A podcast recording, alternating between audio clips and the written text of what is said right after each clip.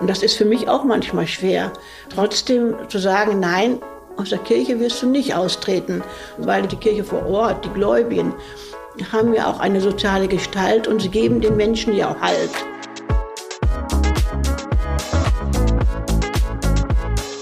Das ist Schnack Landfluss, der Generationen-Podcast. Ich bin Marit Schröder. In jeder Folge treffe ich eine Frau, die das Landleben schon deutlich länger kennt als ich. Dabei frage ich mich, was früher anders war als heute.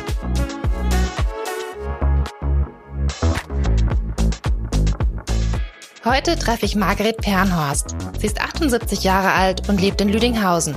Oder genauer, auf einem Hof am Rande von Lüdinghausen. Sie ist seit ihrer Kindheit gläubig und hat sich ihr ganzes Leben lang in der katholischen Kirche engagiert. Ich selbst bin vor einigen Jahren aus der evangelischen Kirche ausgetreten und habe so gar keinen Bezug mehr zum Glauben. Heute reden wir über unsere unterschiedlichen Sichtweisen zur Kirche und zum Glauben. Was trennt unsere Generation? Was vereint sie? Sie waren ja Ihr ganzes Leben in der katholischen Kirche aktiv und passiv Mitglied, aber auch engagiert. Und der Glauben spielt für Sie auch privat eine ganz große Rolle. Das ist bei mir ganz anders. Das werden wir bestimmt gleich noch hören. Aber ähm, vielleicht können Sie eingangs ein bisschen beschreiben, was der Glaube in Ihrem Leben für eine Rolle spielt. Haben Sie heute zum Beispiel schon gebetet? Ja, für mich persönlich ist es schon morgens, wenn ich anfange, den Tag zu, zu, bedenken, auch damit aufstehe und sage, dass es gut gehen wird. Und meistens ist, haben wir so, dass wir in der Woche immer für jeden Tag eine Kerze anzünden. Eine Kerze am Tag brennt und für einen bestimmten Gedanken. Mm, wie wichtig ist das dann für die Festigung vom Glauben, dass man auch gläubig erzogen wird? wir von unseren Eltern sind sehr geprägt worden, muss ich mal dazu sagen. Mein Vater war auch sehr sozial eingestellt. Bei ihm gab es keine Unterschiede zwischen arm und reich. Er hat immer auch uns gelernt. Also ihr kommt ganz hinten an den Mittagstisch. Wir waren eine sehr große Familie und die Mitarbeiter saßen alle vorne bei unseren Eltern. Das war schon für die damalige Zeit sehr viel. Ja, das finde ich auch. Das war schon hervorragend. Aber das hat unser Vater uns schon sehr gut vorgelebt. Ne? Und er hat immer so ähm, uns auch gesagt, also ich trage alles Schwere, hat er uns gesagt, trage ich ähm, Gott an. Das hat er uns so vermittelt. Und das hat uns als Kinder oder mich später auch sehr beeindruckt immer. Aber wenn ich mir das so anhöre, würde ich, also für Sie ist dieses sehr Soziale verbunden mit dem Glauben. Ja. Ich höre das und denke, Mensch, das war ja einfach ein sehr, sehr netter Mensch. Für mich ist das so gar nicht verbunden mit Glauben, sondern einfach mit einem herzensguten, sehr ja. offenen und sozial angestellten Menschen. Ja. Ja gut, das war er auch sicherlich, aber für ihn wäre undenkbar unsere Einstellung heute, dass ich sage, naja, wenn es mal wir nicht schaffen, zur Kirche zu gehen, das wäre für meinen Vater undenkbar gewesen. Haben Sie mal an Ihrem Glauben gezweifelt? Also, also, es gibt ja unglaublich viele Kirchenaustritte, gerade, also Sie sind ja katholisch, mhm. gerade aus der katholischen Kirche gibt es viele Kirchenaustritte. Wenn Sie darauf blicken, können Sie da irgendwelche Gründe identifizieren, die Sie auch nachvollziehen können? Ich persönlich stelle fest und mit Erschrecken, wie viele auch vor Ort hier austreten. Mm, es hat aber seine Gründe. Ich sage dann immer so schön, wie unser Kanzler ja auch sagt, wir haben eine Zeitenwende, wir haben auch in der Kirche eine Zeitenwende. Die Menschen nehmen das zur Kenntnis, diese Missbrauchszustände und die Skandale, die in Zeit auch innerkirchlich laufen und die ganzen Machtverhältnisse innerhalb der Kirche. Mm, das nehmen viele Menschen zu Anlass und sagen, wir treten aus. Kann ich auch nachvollziehen, mhm. Mm, dass vieles überhaupt nicht in Ordnung ist zurzeit. Und letztlich ist es schon auch beängstigend.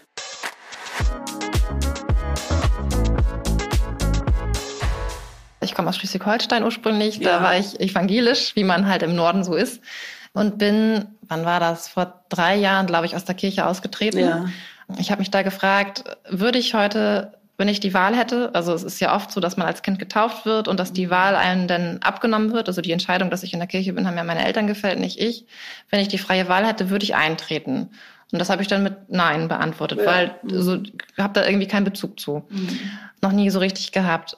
Und dann habe ich überlegt, wie wäre es dann mit der katholischen Kirche? Weil das ist für mich irgendwie von den Skandalen und von dem, was man durch die Medien mitbekommt, nochmal eine ganz andere Geschichte. Und da finde ich es schon bemerkenswert, dass sie da noch so hinterstehen, dass, dass, dass sie sagen, ich glaube da irgendwie dran, trotz der ganzen Vorfälle, Missbrauchsvorfälle, Machtmissbrauch. Da haben wir ja alle nicht mitgerechnet. Und da meine ich, müssen wir uns ja erstmal mit auseinandersetzen. Vor Ort, wir müssen ja erstmal selber gucken, Mensch, was ist denn da alles gewesen? Wie ist das gekommen? Und warum ähm, bricht jetzt dieses Gebäude zusammen? Und das ist für mich auch manchmal schwer. Mhm. Trotzdem zu sagen, nein, aus der Kirche wirst du nicht austreten, sondern weil die Kirche hat ja auch die Amtskirche oder auch die Kirche vor Ort, die Gläubigen, haben ja auch eine soziale Gestalt und sie geben den Menschen ja auch Halt. Auch in schwierigen Situationen mhm. sind sie da. Und da meine ich, das lohnt sich dann auch damit zu gestalten.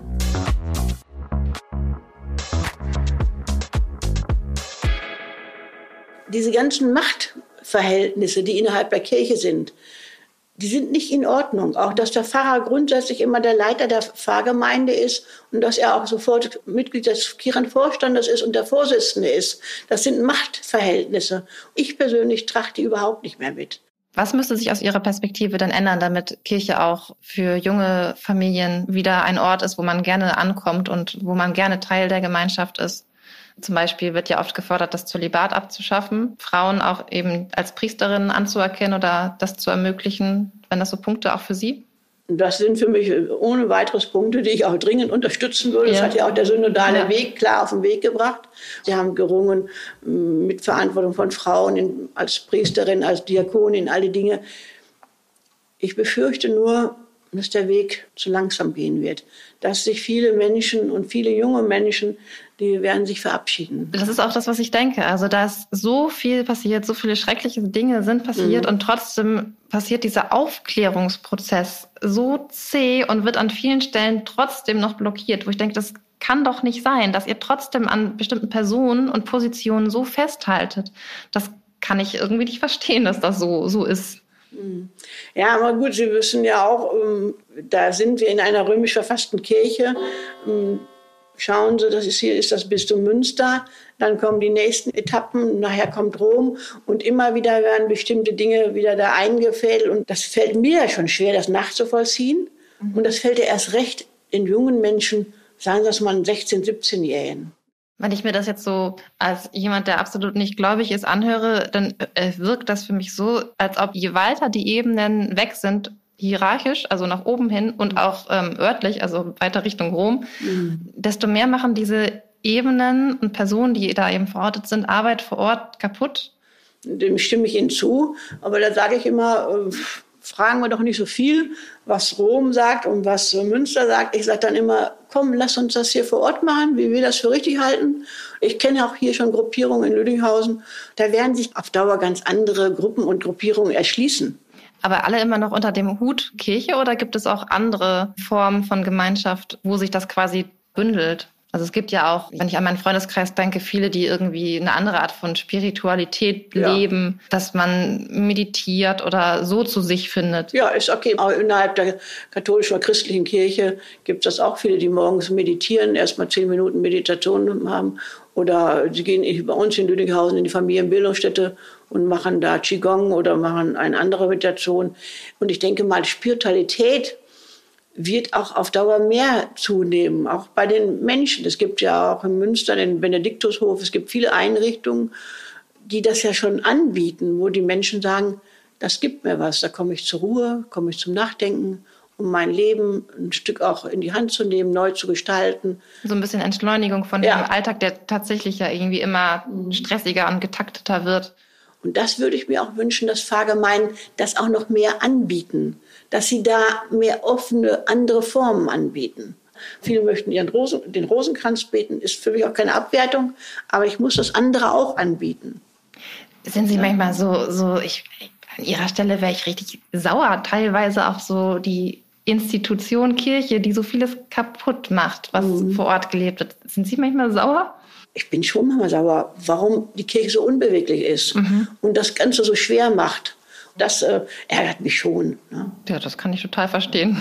Aber in schwierigen Situationen, ich habe ja auch die Ausbildung gemacht, so ähm, Begräbnisse zu leiten.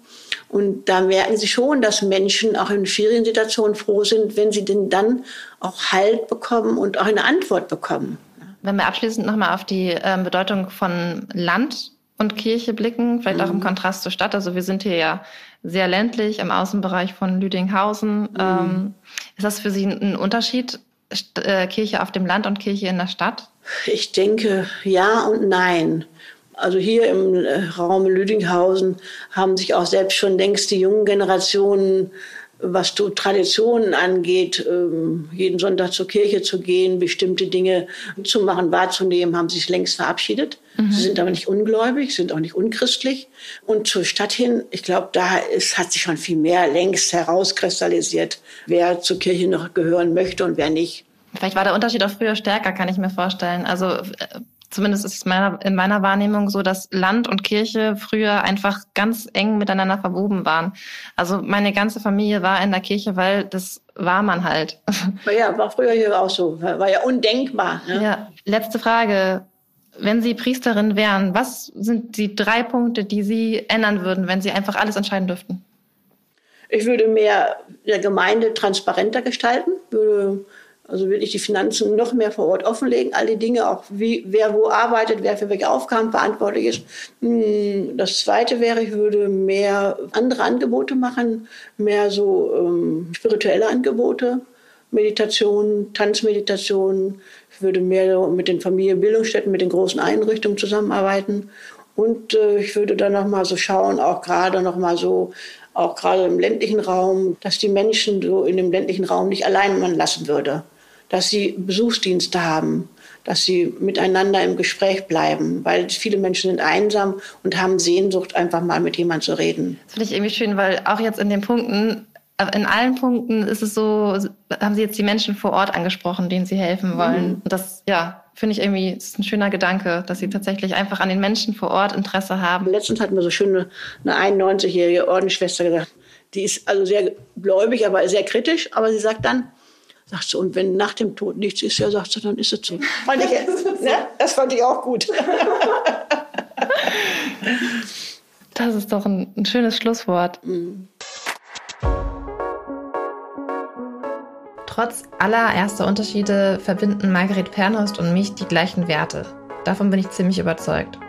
Für sie sind diese Werte aber ganz stark verknüpft mit Glaube, Religion und auch Spiritualität.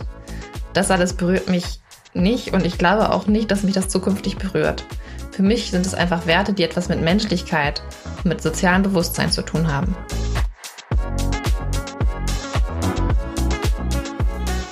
Das war Schnack Landfluss, ein Podcast vom Wochenblatt in Kooperation mit der Deutschen Journalistenschule. Redaktion Annalena Jentsch, Melanie Strobel und Benjamin Stolz. Schnitt und Produktion Viktor Weresch. Ich bin Marit Schröder. Ich würde mich freuen, wenn ihr Schnacklandfluss an eure Freunde, Bekannte und Familie weiterempfehlt.